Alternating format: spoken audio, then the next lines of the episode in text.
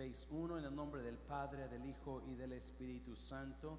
Dice así, oí una gran voz que decía desde el templo a los siete ángeles, id y derramad sobre la tierra las siete copas. ¿De qué? De la ira de Dios. Padre, bendigo tu palabra. Espíritu Santo, ven y toma estos minutos que nos quedan y habla en nuestros corazones, Padre Dios, en el nombre de Jesús. ¿Cuánto dicen amén?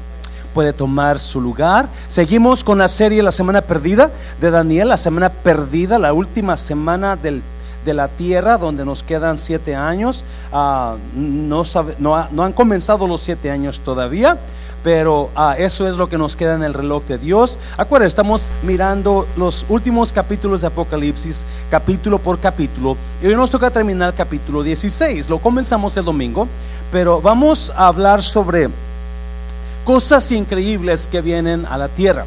No, si usted ha estado vivo estos últimos cinco meses, usted se ha dado cuenta, usted ha pasado por cosas que nunca se imaginó pasar. Usted experimentó el coronavirus en lo que fue su apogeo. Algunos de ustedes estuvieron infectados con el coronavirus. Ah, pero si usted se dio cuenta, todo el mundo fue impactado con lo que es este virus. Todo el mundo fue impactado. a las naciones cerraron sus fronteras y no dejaron pasar a nadie por un tiempo. Increíble, toda nación cerró su frontera y no aceptaba viajeros, no aceptaba ningún tipo de personas visitantes a sus naciones, especialmente si iban de alguna nación donde estaba fuerte la infección, ¿se acuerda? A causa de eso, las aerolíneas están batallando para mantenerse en vida y están tratando de, soltar a miles y miles de empleados porque perdieron millones y millones y millones de dólares. Si usted se dio cuenta, esta pandemia está acercando mundialmente, está llegando a los mil millones de personas muertas.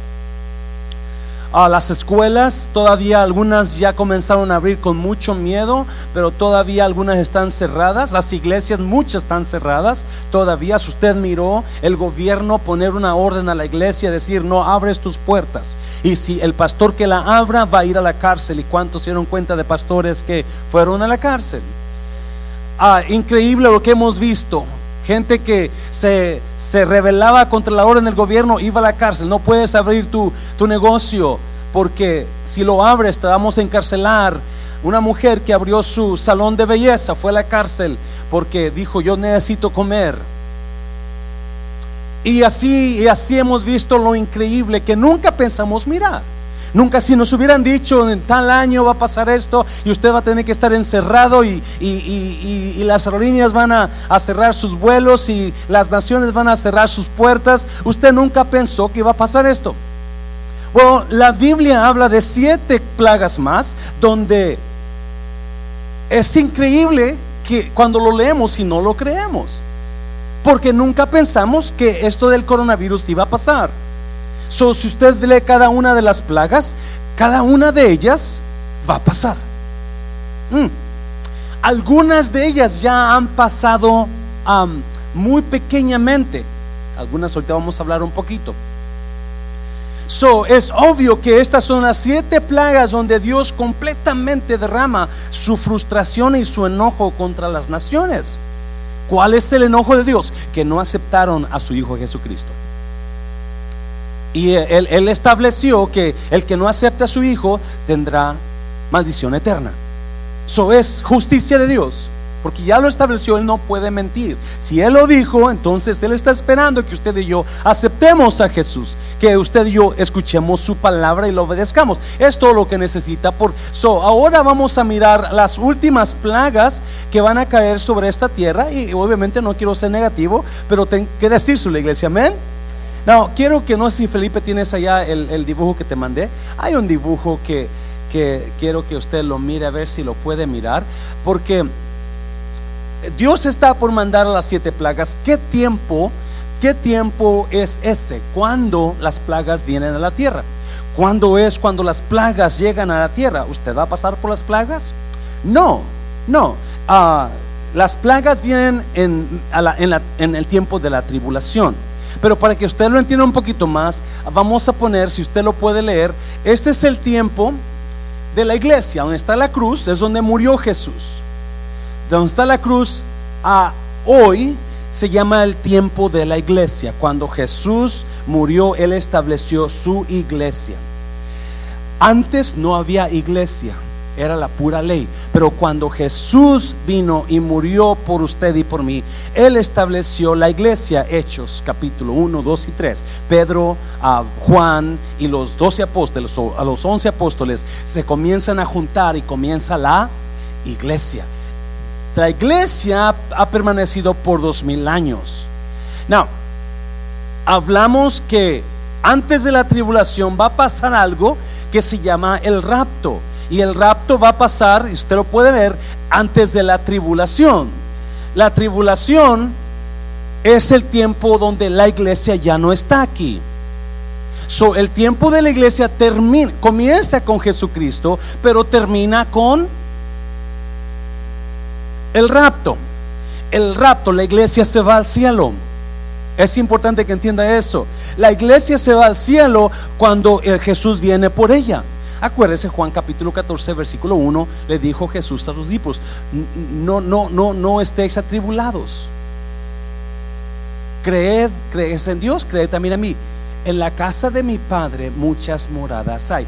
Voy pues a preparar lugar para vosotros, para que donde yo esté, vosotros también estén. Jesús viene por su iglesia, viene por su iglesia y se la va a llevar antes de la tribulación. está el rapto, luego está la tribulación. Muchos creen que usted y yo vamos a pasar por la tribulación. La Biblia no enseña eso. Hay algunos versículos que se agarran a algunas personas, pero la Biblia no enseña enseña claramente que Jesús nos va a librar de la tribulación. So, muchos creen que usted y yo pasamos por la tribulación porque Jesús por allá en Mateo capítulo 25, capítulo 24 dijo que, que si, si Jesús va a cortar los días de la tribulación, porque si no los acortara, nadie podría ser salvo. Eso es lo que dijo. Pero él está hablando de los que van a ser salvos en la tribulación. So, ahora estamos en el tiempo de la iglesia. Este es el tiempo, también se llama el tiempo de la gracia, gracias. El tiempo de la gracia, donde usted no tiene que pagar por sus pecados si no quiere. Porque, ¿Por qué? Porque usted no tiene que pagar por sus pecados. Porque Cristo ya los pagó, ya pagó por ellos. Cuando usted acepta al Señor, automáticamente Jesús toma sus pecados por usted. Y usted ya no, ya no tiene que pagar por ellos. Todos merecíamos pagar por ellos. ¿Y es? La diferencia aquí en nosotros es Jesucristo. Por favor entienda, no es el pastor Mancera. Mm. No es la Virgen María. No, respetamos, honramos a la Virgen María, pero no es ella la que murió por usted. No es el Papa, lo siento, pero no es el Papa. Porque todos los papas, hasta que yo sepa, han muerto. Y aunque la mayoría de papas no los han sepultado, si usted va a la Basílica de San Pedro y usted entra a la Basílica, le van a enseñar dónde están todos los papas ahí. Están, lo siento, disecados están disecados y ahí los tienen en vitrinas muy bonitas de vidrio y le dice, este es Juan Pablo fulano de tal, este es el Papa fulano de tal, aquel fulano de tal y, la, la, la. Adivine qué pasó. Ningún papa se ha levantado de la tumba. Si usted va a San Pedro, usted lo va a mirar todavía ahí. La única persona que se levantó es quién? Es Jesucristo, porque es el que tenía el poder sobre la muerte. Dale un aplauso fuerte al Señor, ya, dáselo a tu Señor. So, estamos en el tiempo de la gracia, que es el tiempo de la iglesia. Hoy es el tiempo que usted y yo podemos ser salvos otra vez sin tener que pagar por los pecados. Gloria a Dios por eso. Now, después del rapto, la tribulación viene, pero antes de la tribulación, la iglesia se va.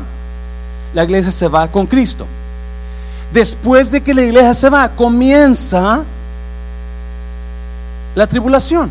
La, tribulación todos creen y asumen por lo que dicen Daniel y en, Apocalipsis, que la tribulación va a comenzar cuando la bestia o el, el, anticristo, anticristo es que, anticristo no es el diablo, ¿ok?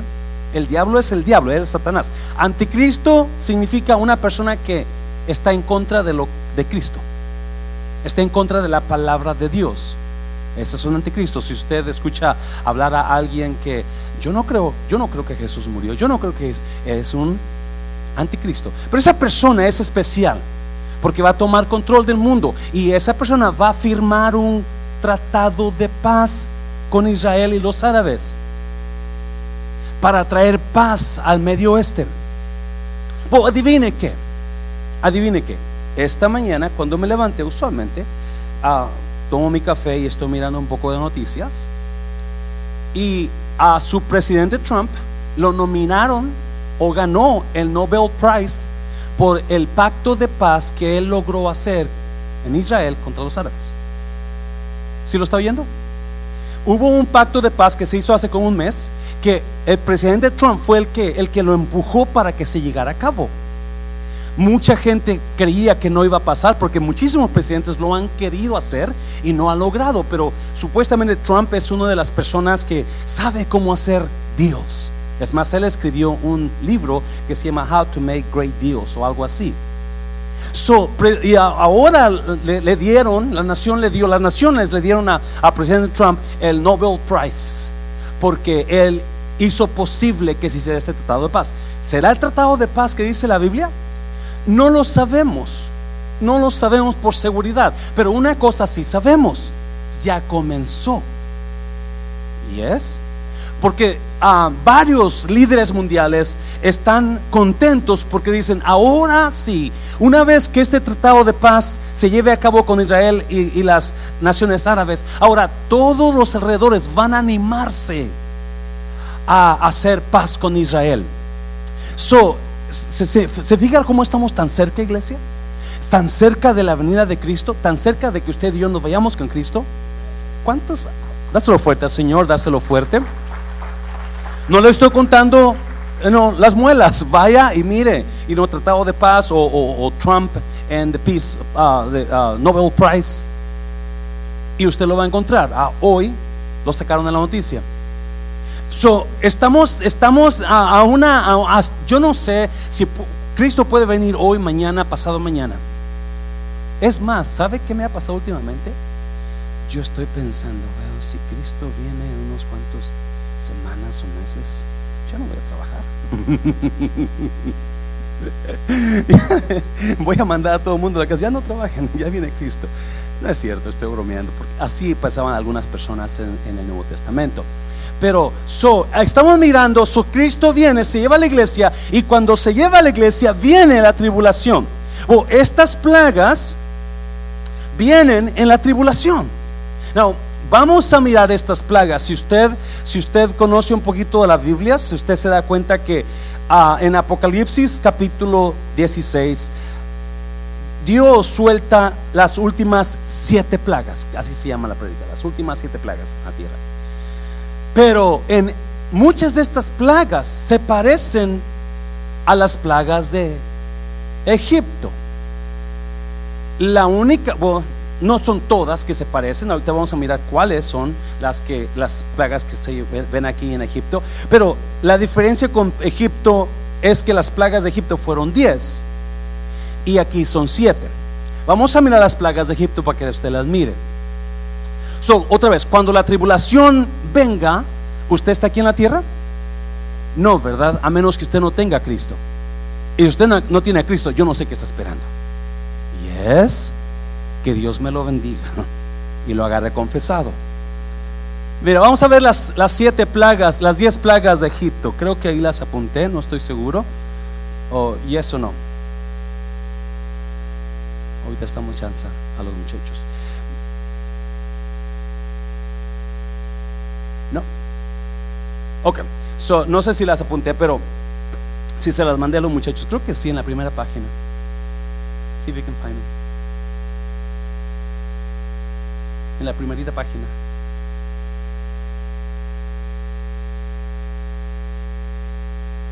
All right. So, um, las plagas de Egipto, si me recuerdo bien, eran la, el agua se convirtió en sangre.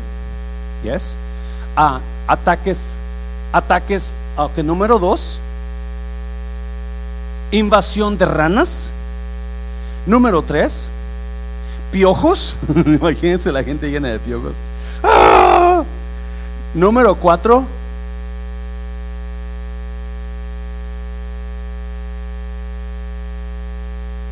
Ok, la cinco es peste de ganado. Muchos, el ganado se murió. Número seis, la que sigue. Ulceras, esa está en Apocalipsis. Número siete.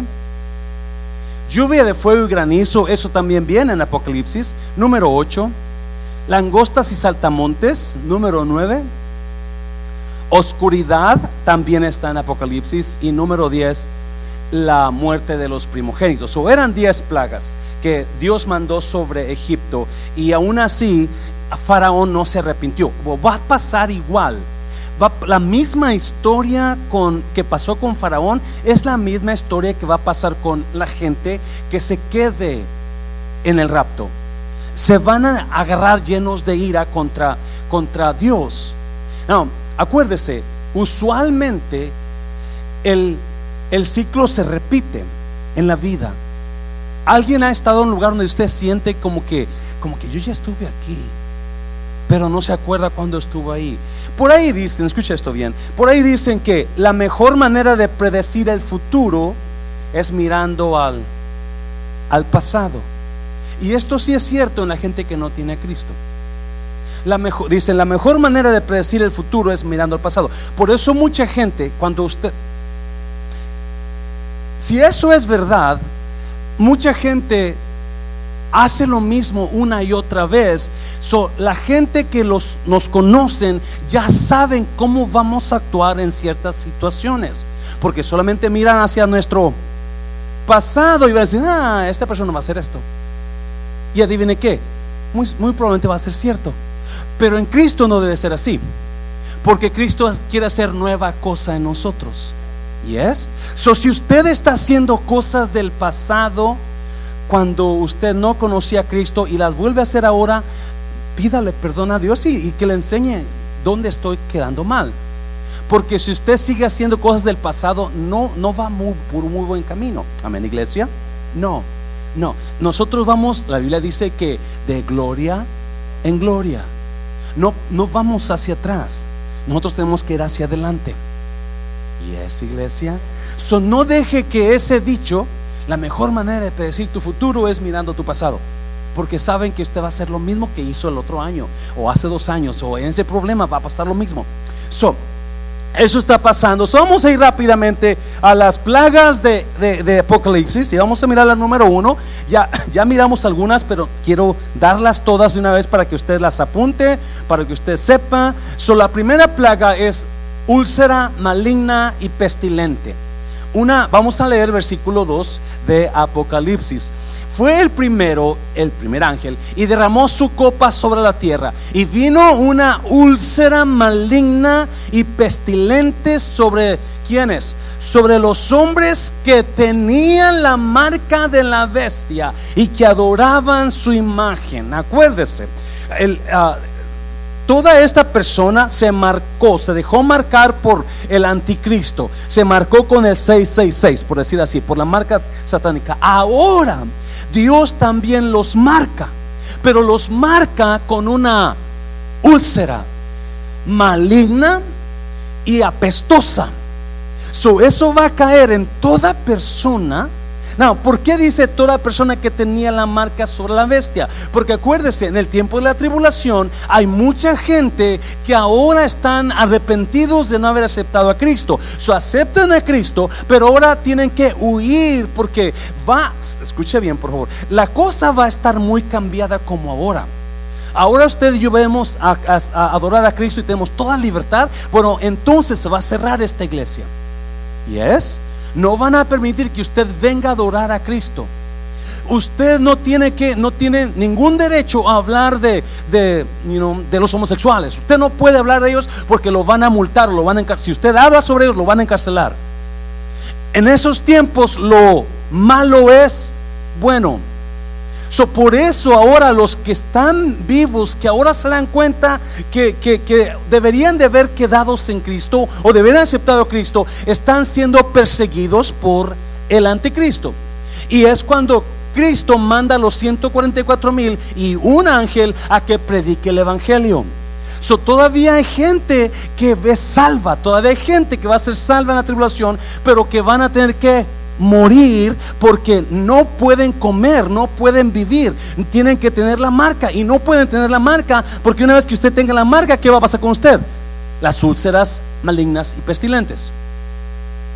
So Dios descarga su ira contra esa gente que lo odió, que lo blasfemó, que no lo aceptó. Y lo que está haciendo nada más es descargando su justicia. Número dos, plaga número dos. El mar se convierte en sangre el mar se convierte en sangre, en versículo 3. El segundo ángel derramó su copa sobre el mar y este se convirtió en sangre como de muerto y murió todo ser vivo que había en el mar, todo pez, toda, todo, todo, todo, todo ser viviente del mar queda muerto. Imagínese el mar como queda lleno de peces, uh, todo tipo muerto. Y le comentaba el domingo que unos años atrás fui a California a hablar con unas personas de Cristo y, un señor que me, levantó, me pasó por la orilla del mar, ahí en Los Ángeles, y peces, un montón muertos por toda la playa. No sé si fue hace siete u ocho años.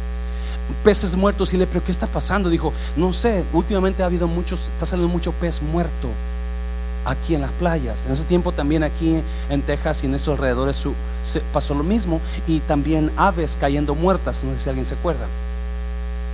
So, en ese tiempo va a ser todo pez. Todo animal viviente del mar va a estar muerto. Número 3, plaga número 3. El agua dulce se convierte en sangre. So, ahora, versículo 4 al tercer ángel derramó su copa sobre los ríos y sobre las fuentes de las aguas y se convirtieron en sangre. Toda agua ahora es sangre. Y porque estos hombres tienen que seguir viviendo, se tienen que tomar la sangre. ¿Y es? Tienen con as ¿Alguien ha comido sangre? Cuando se ¿Ya? Pero es su sangre y no le da asco, ¿verdad? Ah, pero si quiere tomarse la sangre de alguien más. So, mira versículo 5. Y oí al ángel de las aguas que decía, justo eres tú, oh Señor. ¿Qué decía? ¿Cómo decía?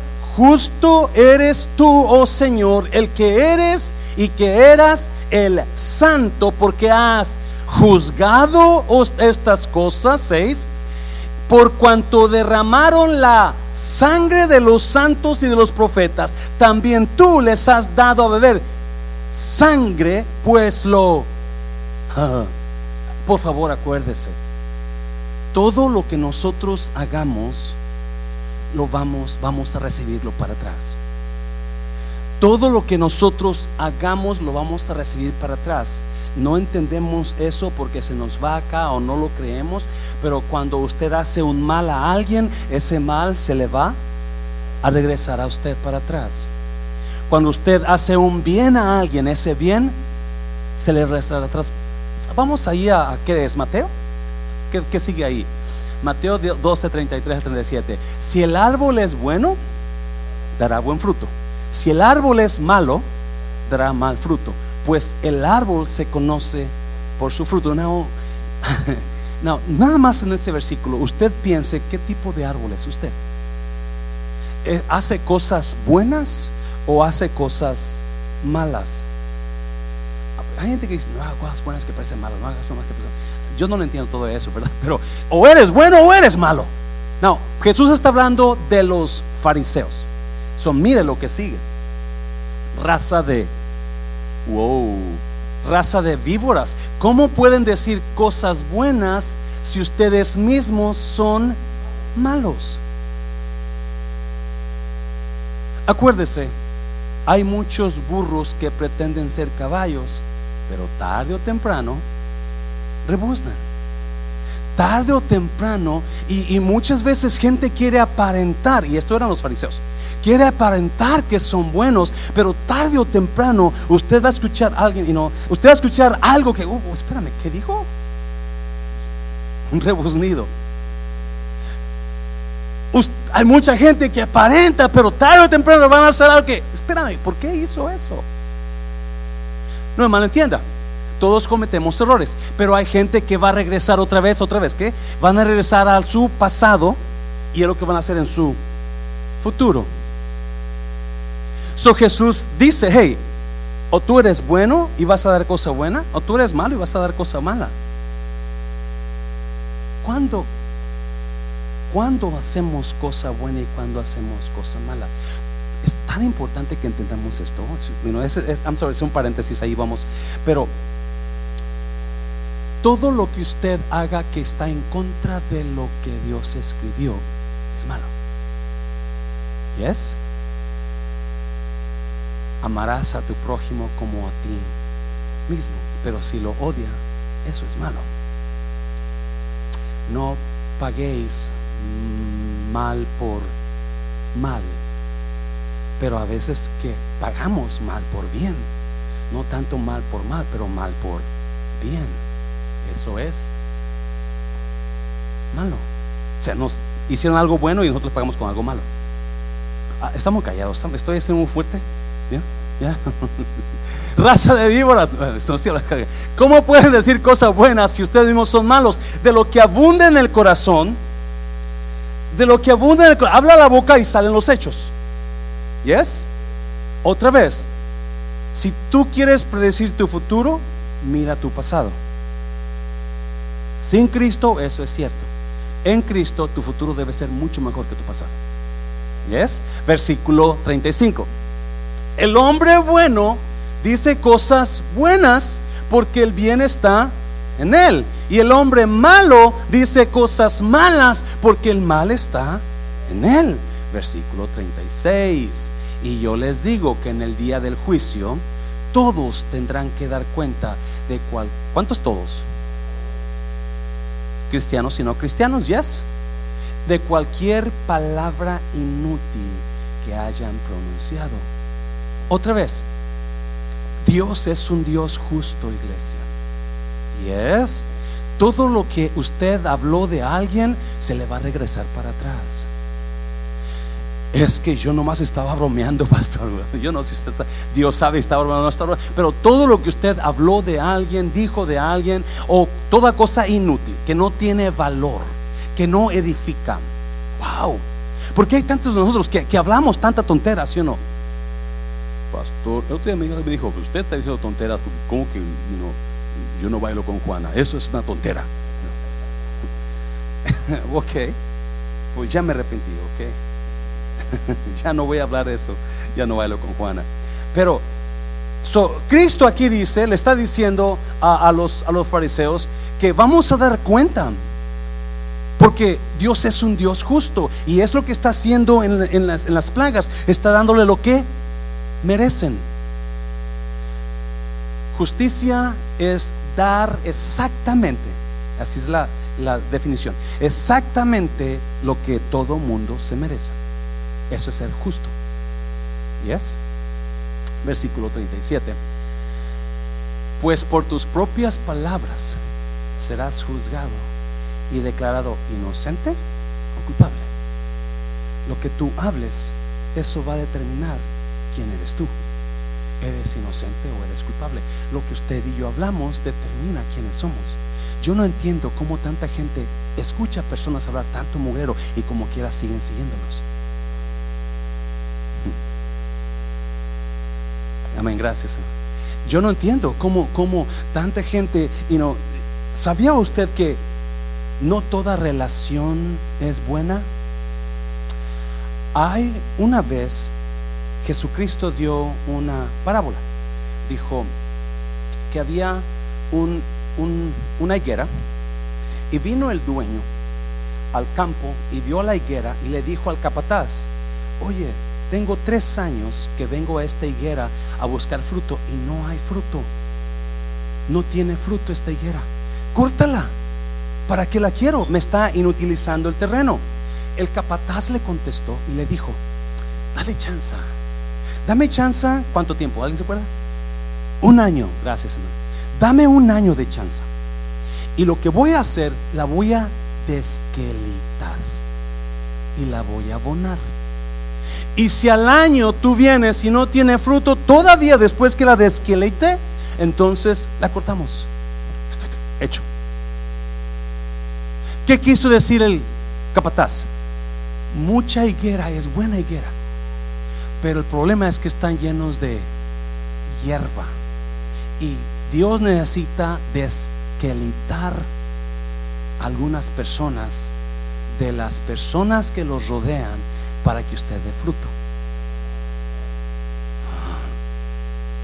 Si ya no, si ya no predico, ya predique.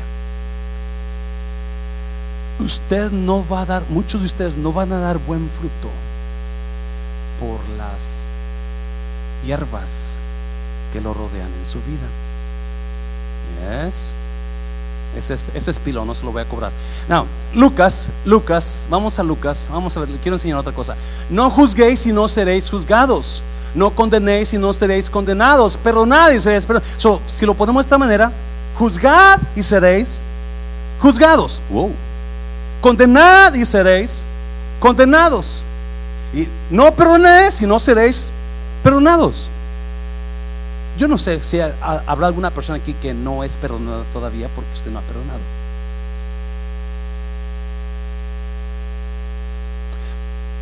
Porque acuérdense, estamos, estamos mirando a un Dios justo. Esas son las plagas. Las siete plagas de la ira de Dios es la justicia revelada. Versículo 38.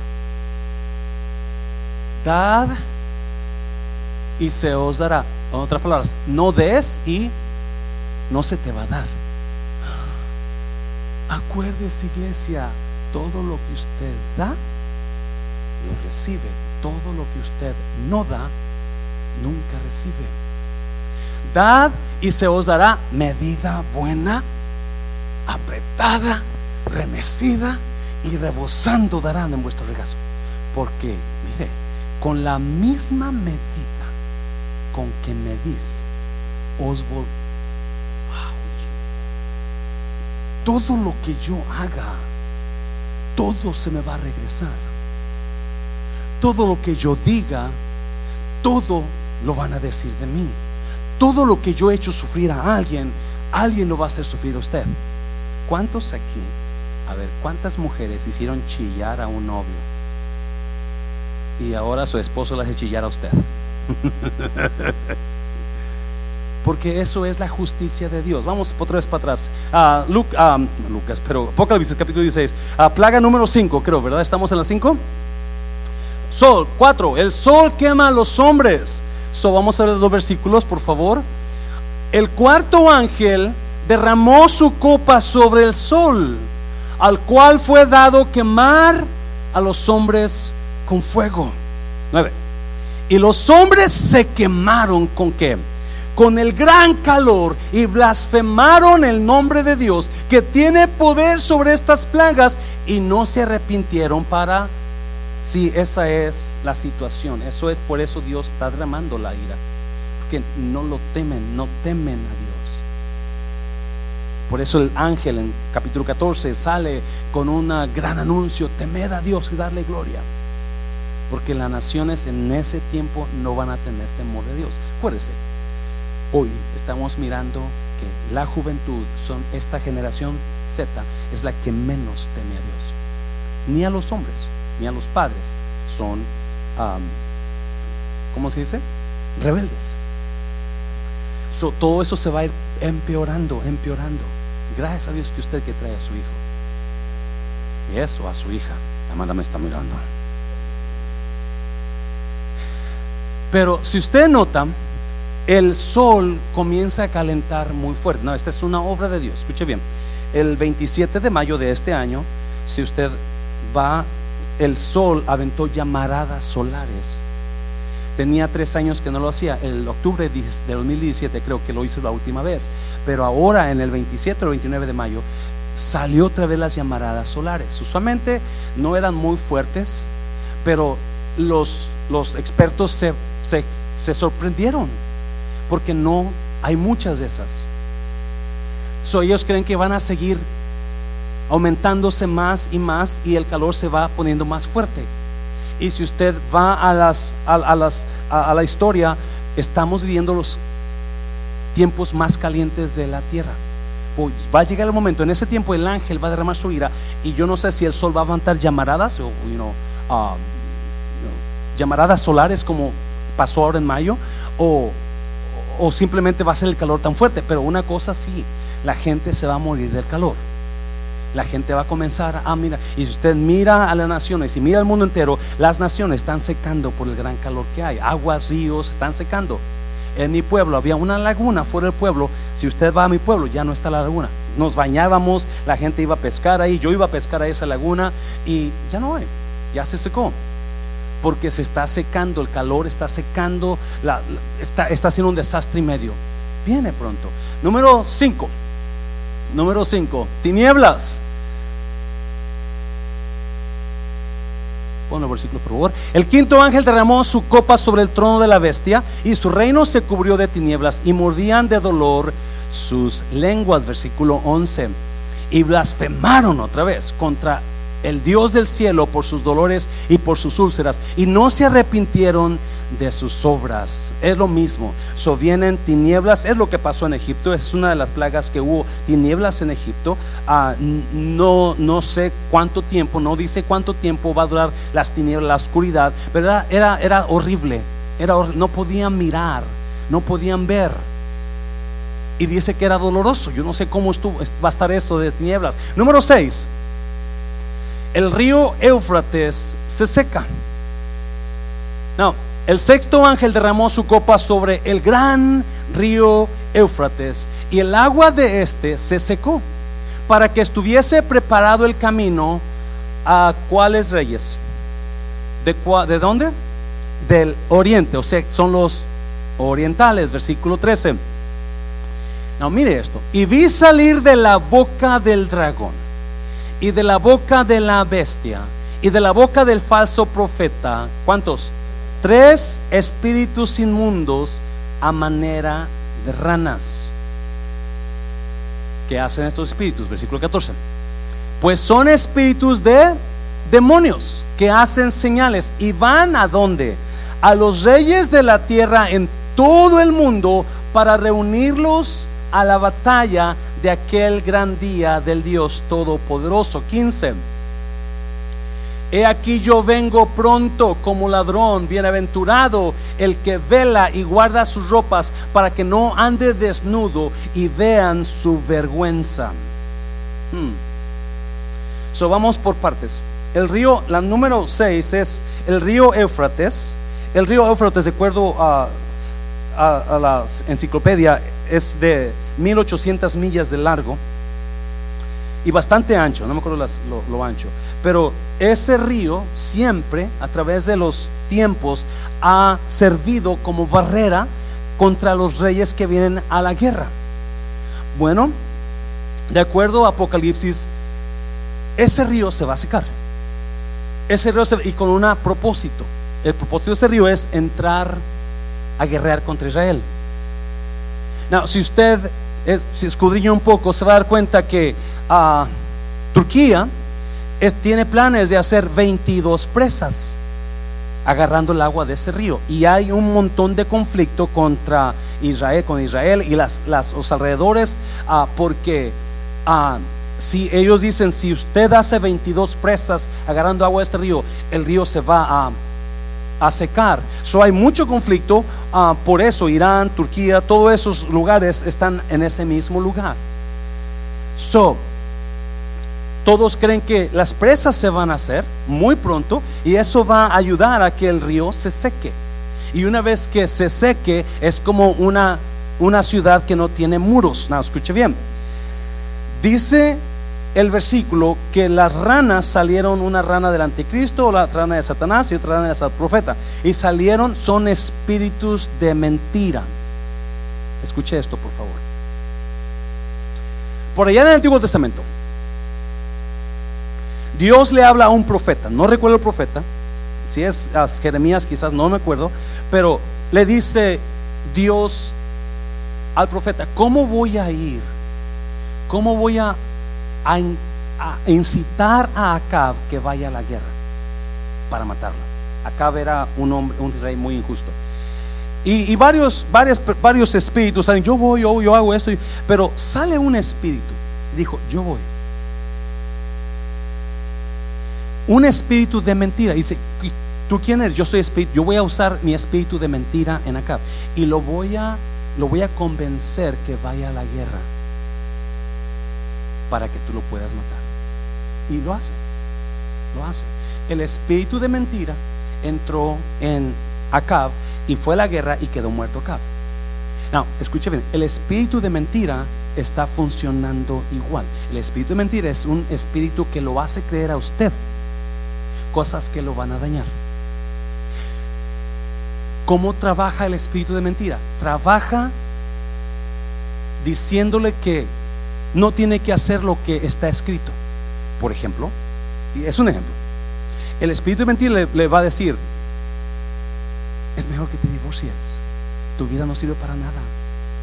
Eh, eh, te, vas, te, va, te a tocar mejor que te divorcies, que, que, dejes a tu pareja, porque es esto y el otro, el otro, y, te va. Y ese espíritu de mentira está, está trabajando en el mundo, o espíritus de mentira y lo hace creer lo que la palabra en contra de la palabra. Estos espíritus de rana, esta rana, espíritus de demonios, fueron a los reyes de la tierra y les dijeron, vas a ganar, vamos a ganar, vente a la guerra, vamos a encontrar a Israel y vamos a tener victoria. Los engañaron. Escuche bien, por favor. Cada vez que un pensamiento en contra de la palabra llegue a su vida, muy probablemente, si es en contra de la palabra, es un espíritu de mentira. ¿Alguien me está oyendo, por favor? Y, los espíritus saben, acuérdese, por favor. Satanás sabe perfectamente dónde somos más débiles. Es más, Satanás nos ataca y nos tienta cuando más débiles estamos en cierta área.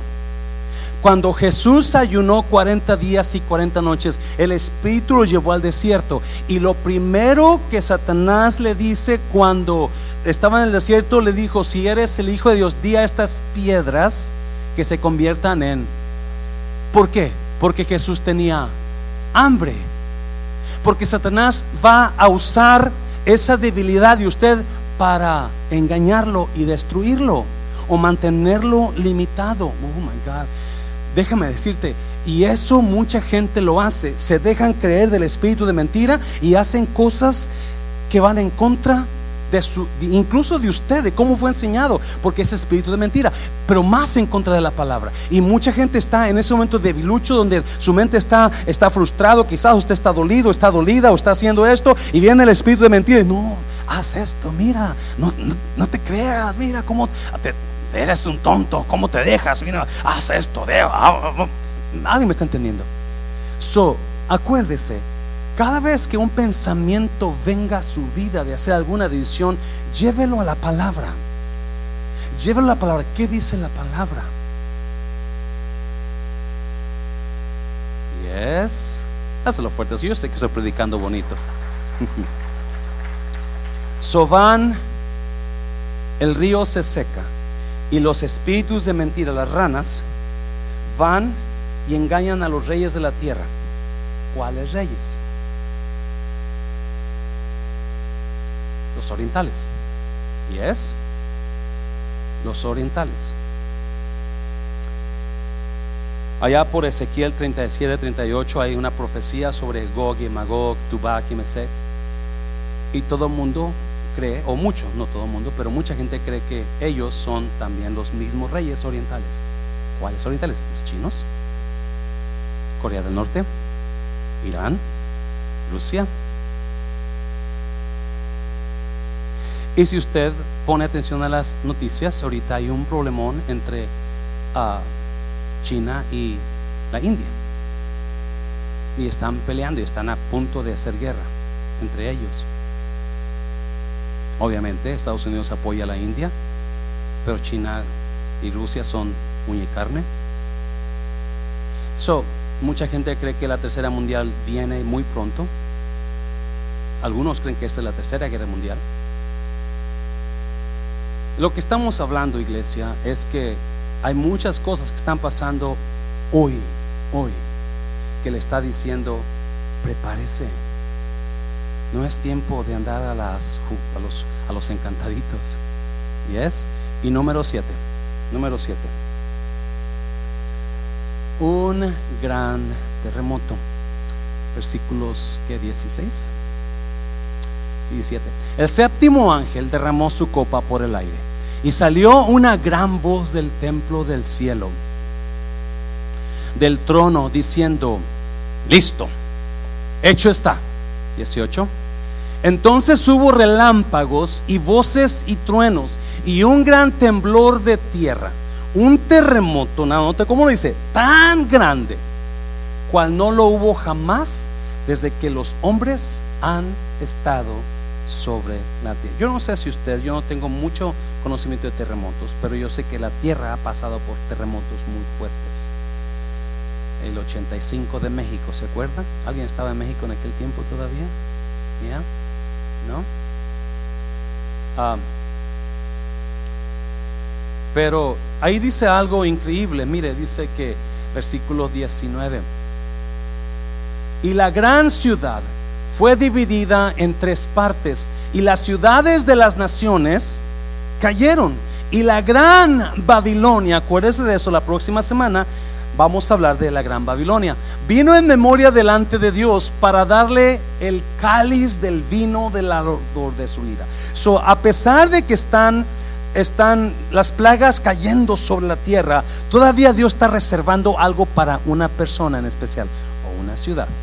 Babilonia es una mujer y muchos creen que es una ciudad, otros creen que es una religión. La semana que entra vamos a hablar de eso. Y 20. Y toda isla huyó y los montes no fueron hallados. 21. Y cayó del cielo sobre los hombres un enorme granizo como del peso de un talento. Si no estoy equivocado, eran como ocho libras imagínense, una bola de, como una bola de, una pelota de voleibol, más o menos. Y los hombres blasfemaron contra Dios por la plaga del granizo, porque su plaga fue sobremanamente grande. Imagínense bolas de granizo caerle en la cabeza. Pero vamos para atrás. el último ángel derrama su copa sobre los aires, dice en los aires, y un terremoto pasó. Si usted no leyó la noticia esta mañana en Nueva York, hubo un terremoto de 3.5. Gente está sorprendida porque casi no pasan terremotos ahí. Véalo, eh, anoche pasó. Pero ese terremoto no es cualquier terremoto, es un terremoto tan fuerte. yo siempre estaba confundido, ¿qué, pasa? ¿Por qué, ¿Por qué se hunden las ciudades? ¿Por qué las islas se hunden? Obviamente, cuando, no, yo aprendí un poco cuando pasó el tsunami en, Japón. Sí, en Japón, ¿verdad? Creo que fue creado por un terremoto. Ah, el mar que pasa por Japón es el Océano Pacífico, es donde pegó el tsunami. Mi casa en Nayarit está a 30 minutos del, océano, del, del Pacífico. Cuando pegó en Japón el terremoto, adivine qué pasó en Nayarit. Hasta allá llegó. Obviamente llegó leve, pero hasta allá se sintió. So, ¿Qué pasó? El terremoto es tan fuerte que la causa del mueve tanto los cimientos de la tierra que va a crear un tsunami. Y ese tsunami va a hundir las islas, va a hundir los montes, San Francisco, Hawái, ah, Nueva York, todos esos lugares que están que islas van a ser hundidas por la ira de Dios. Va a ser un desastre mundial. Va a quedar la tierra completamente destruida después de las siete plagas. Después de las siete plagas. Yo no entiendo cómo mucha gente todavía rehusan seguir a Jesús. Si usted lee cada plaga, el apóstol decía, y los hombres blasfemaron contra Dios y aún así no se arrepintieron de sus obras. Yo le digo esto no porque lo quiera meter miedo, pero es obvio, apenas Israel firmó un tratado de paz con las naciones árabes, apenas el presidente Trump lo nominaron y él ganó el Nobel Prize por haber empujado que se hiciera ese tratado de paz. Estamos mirando cosas que están increíbles, iglesia. Y así como el virus, me temo que así como mucha gente, no, pues es que este es de los chinos, es que es Trump, es que... Y no se dan cuenta que esto es algo que la mano de Dios está permitiendo. So, ¿Qué va a hacer usted con esta información? Póngase de pie, por favor. Póngase de pie. Si alguien me está mirando en Facebook o si alguien está aquí en esta tarde y usted no ha entendido lo que viene, acuérdese, la iglesia para ese entonces ya no está en la tierra. La era de la iglesia terminó en el rapto. Terminó en el rapto. Mucha gente, otra vez, mucha gente cree que la iglesia va a pasar hasta la tribulación. Otros creen que a media tribulación se va a la iglesia. Es obvio que la Biblia me enseña mucho sobre la iglesia se va antes de la tribulación. Si tiene a Cristo, usted no la pasa. Si no tiene a Cristo, usted va a estar aquí. Y si usted acepta a Cristo después del rapto de la iglesia, usted va a ser asesinado. Y es la única manera que va a obtener salvación. La Biblia habla de multitudes que salieron de la tribulación. Lo hemos leído una y otra vez. Miren su rostro. Si habrá alguien que me está mirando, que está escuchándome, y usted no le ha entregado su vida a Jesús, no ha hecho una decisión